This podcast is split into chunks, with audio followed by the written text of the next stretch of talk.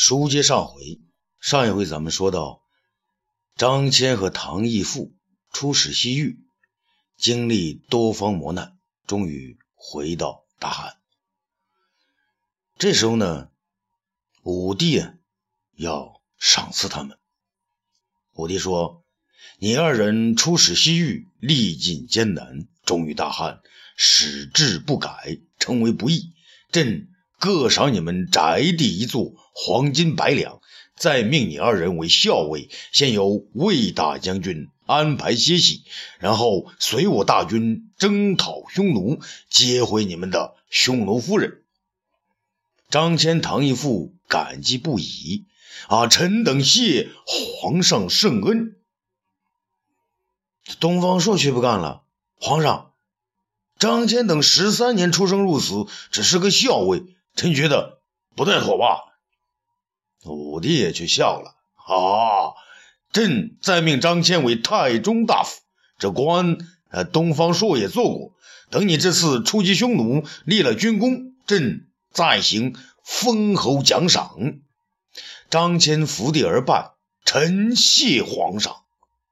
臣啊，朕再命唐一父为军中通议长，快回去歇息。准备随大军痛击匈奴，讨回老婆。唐一富也伏地而谢。卫青呢，此刻说话了：“皇上，臣以为匈奴近来三番五次犯我边境，必须迎头痛击。”然而兵来将挡，太守陈规。今日既然张骞二人知道西域之情，臣请分兵两路：一路在北方迎击匈奴，另一路出击河西，打通西域，再往北上。两下合击匈奴，定能大获全胜。武帝呢，一拍案子：“太好了，魏爱卿，你与朕不谋而合呀！朕这就命你率李广。”苏建、李希、李局、张次公、赵信六位将军率兵二十万出师北上迎击匈奴，一支血主力。卫青说：“啊，臣等遵旨。”霍去病，武帝高叫：“末将在！”你这一声啊，犹如洪钟啊！朕命你为西路先锋，除御林军外，再给你十万精锐骑兵，与公孙敖、张骞、唐义父一道，从河西出发，打通西域之道，接回张骞他们的夫人和家小，然后回师北上，与魏大将军合兵一处，彻底消灭匈奴。霍去病兴奋的脸都涨红了啊！末将得令，张汤。公孙贺啊，臣等在。那真命张汤筹划钱粮，务必充足军需。公孙贺负责及时运送，违令者斩。张汤和公孙贺呢，略有迟疑，但仍然接旨。啊，臣等遵旨。武帝看了众人一眼，心满意足。好了，众位爱卿。速做准备吧！三天之后，大军出发。众大臣齐声而应：“啊，是！”这众大臣尚未退去，徐甲呢便急跑上来，他边跑边叫：“皇上，皇上！”武帝一惊啊，何等事情如此慌乱？皇上，皇太后她，她。他不行了，武帝大惊，怎么回事？说到下边呢，徐甲呢就结结巴巴了。皇上，齐国来报，齐王次昌被主父偃逼得呃悬梁自尽了。皇太后一听啊，哭了一声，可怜的外孙女怎么成了寡妇？然后就就就就就，武帝大怒而起，主父偃，他这条恶狗！张汤呢，见时机一到，急忙进言：“皇上，臣派遣齐国的人回来禀告说，主父偃到了齐国，无恶不作，他到处说生不能无鼎食，死也要无鼎烹。这时候呢，公孙弘站了出来。皇上，臣公孙弘早就想说了，那主父偃为人心地黑暗，无恶不作。他偷舞师董老夫子竹简之事，弄得天下议论纷纷，连皇上您在儒之中的名声都受到了损害呀！皇上，春秋云：“庆父不死，鲁难未已。”如今是主父偃不除，齐国无宁日，天下无宁日啊！公孙弘这一席话。不仅呢让武帝吃惊，连满朝文武都大为吃惊。变色龙啊，这回铁了心要当恶人了。有谁知道他两个原来有个约定，要将丞相之位让给主父偃呢？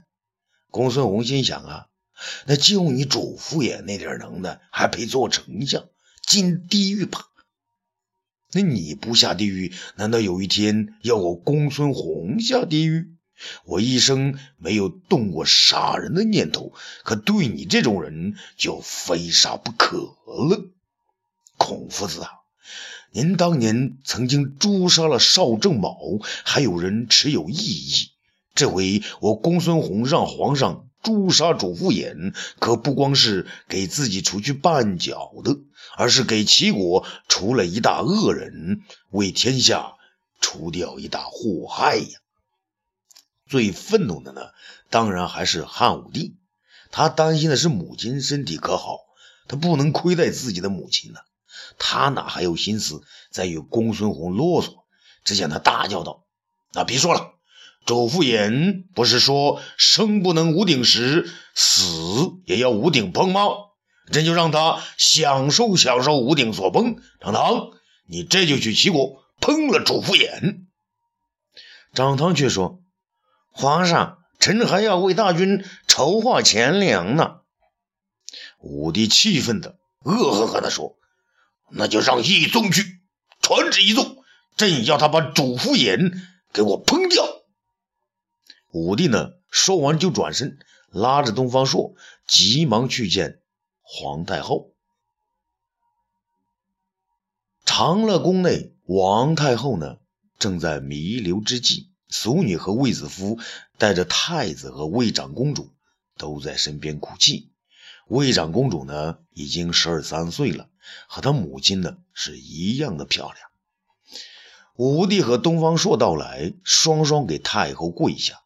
太后呢，招呼着武帝：“彻儿，你来。”武帝呢，西行而前，悲切地叫道：“母亲。”太后说。我不行了，彻儿，你要视东方大人如兄长，不许再任性。武帝呢，泪水满面，点头答应。母亲，儿臣知道了。那太后又说：“啊，你姐姐刚才说，金娥本该……”嫁给东方家的大小子，啊是母亲啊，不是外婆害了他。你要武帝明白了他的意思，母亲，儿臣按母亲的旨意办。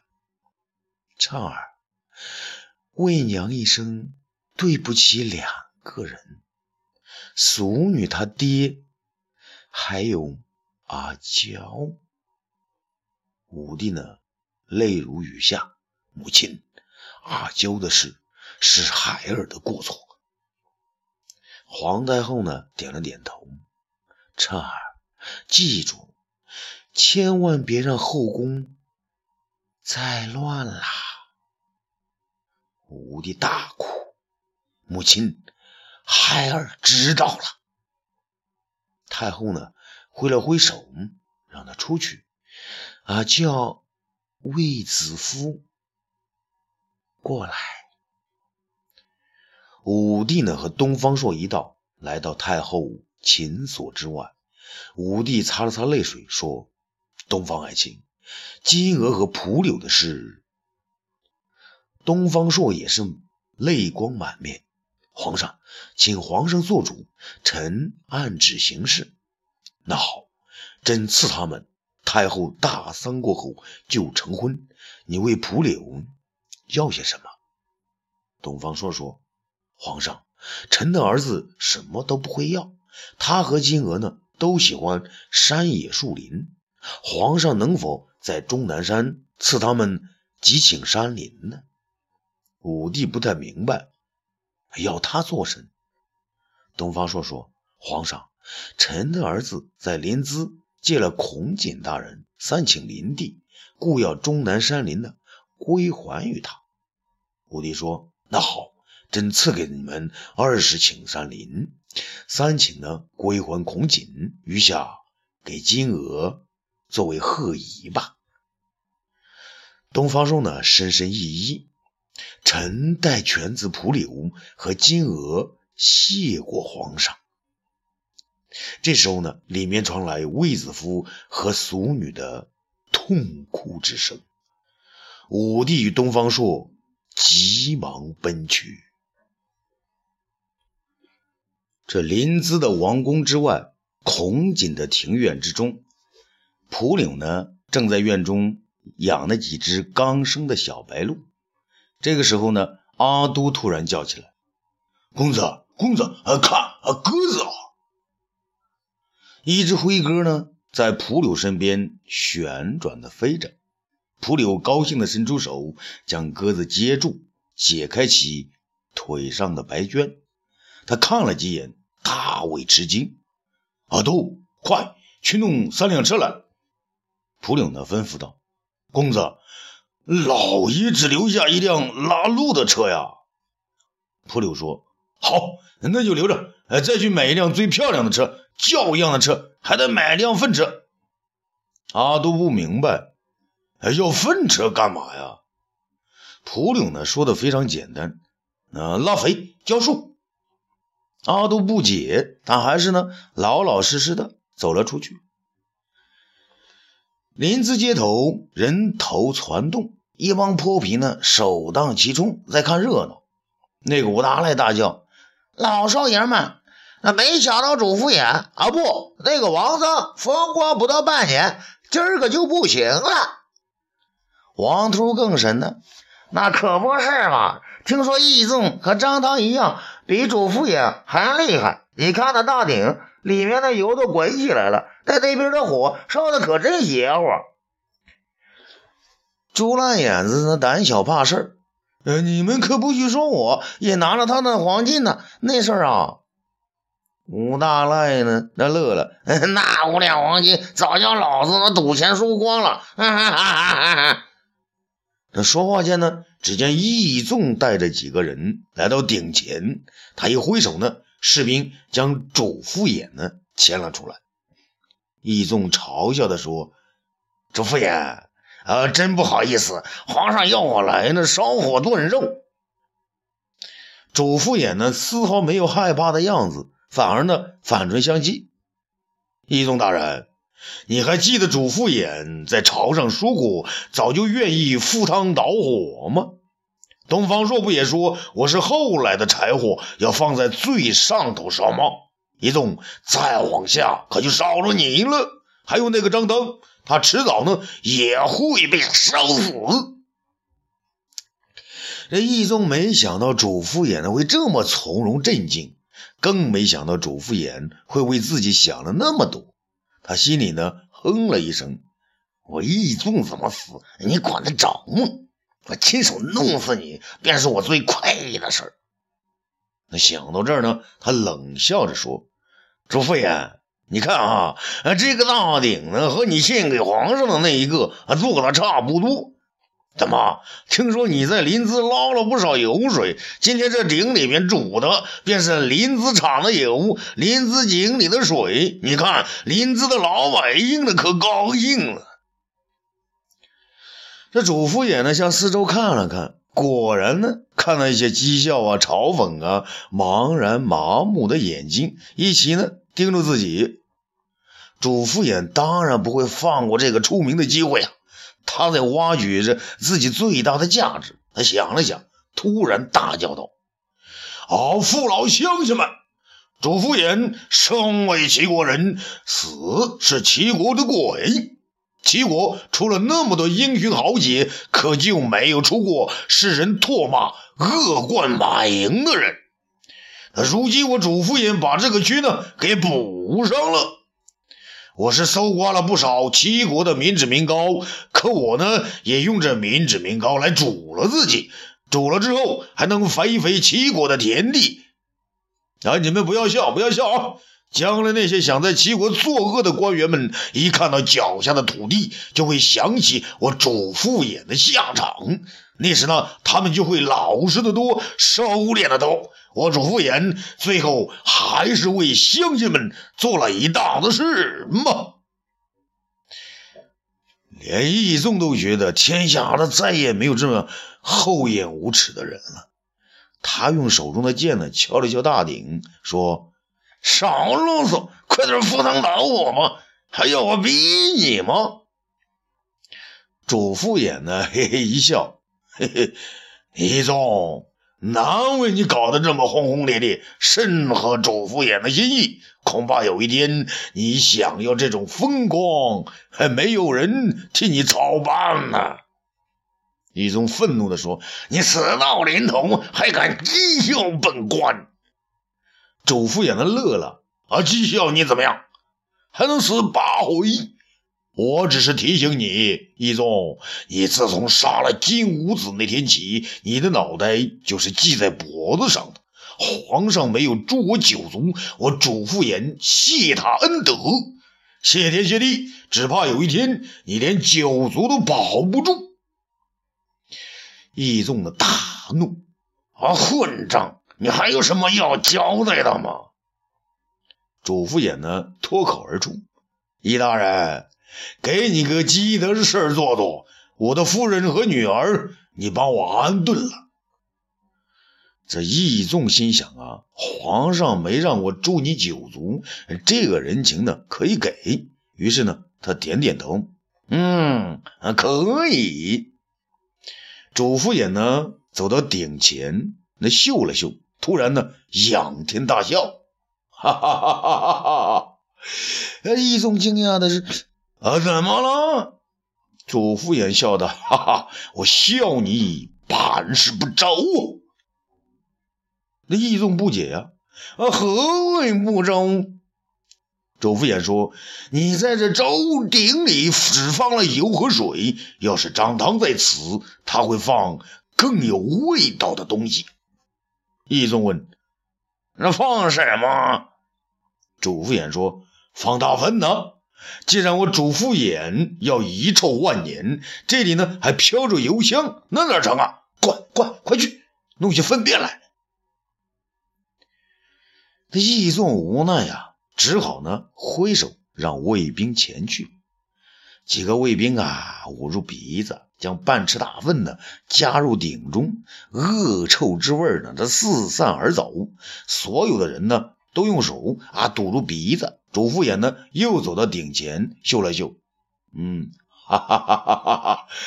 主父偃生不能顶食，死终于得以顶崩，值得，太值得了！皇上，我献给你一只鼎，你无比的高兴。今天我要弄臭你的一只鼎，你生气去吧。义纵呢，听到此言是张口结舌，说不出话来。主父偃呢？又向南大叫：“朱买臣，赵桓，我们说好了，不能同生，只要同死的。我在地狱里等着你了。”众人当然都不知道是怎么回事以为他疯了，有的说去。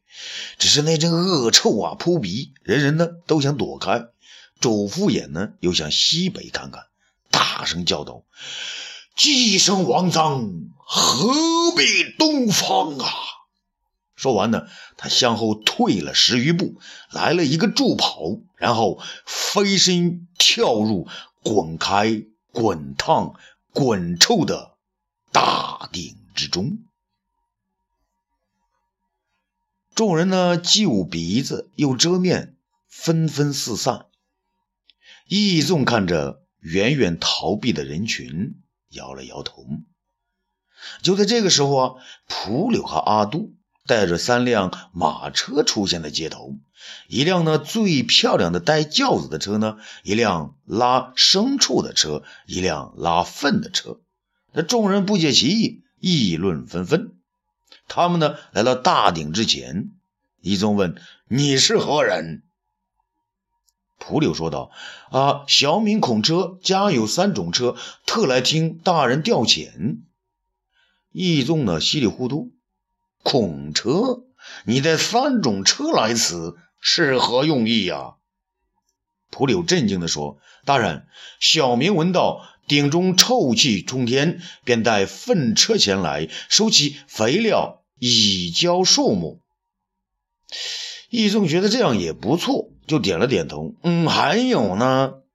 蒲柳说：“大人，小民家中饲养牲畜颇多，特来请大人看看，有无罪犯家人愿意养猪喂牛者，可让小人接回，以省大人安排。”易宗一惊呢，他已经觉得此人来头不小啊，举动之间奥妙不小。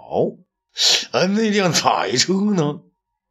蒲柳说：“小民无妻，请大人将齐国宫中愿意嫁给小人者迎娶家中。”易宗啊，这时候才明白对方的来意。而你到底是谁？蒲柳呢，递上鸽子腿上的绢皂。啊！小民孔车听大人调遣。义纵呢，看了看绢皂，那原来是皇上赐婚东方蒲柳的诏书。他马上谦让地说：“嗯，好，请孔车先生在此二车进宫，一某稍作安顿，就会前来。”蒲柳呢，将阿都留下，给主父偃收尸，自己率车入宫。一众大叫：“啊！齐国百姓啊，拉班听了，皇上有旨啊。”众官员和卫士纷纷下跪，老百姓呢则不吭声，有的呢也随着下跪。义纵宣诏：“齐王为主父偃威逼而死。”主父偃罪当顶崩，齐王无后，特诏废除齐国，立泰山、济南、平原、琅琊、北海五郡，反而置之。各郡军守不日到任，亲死。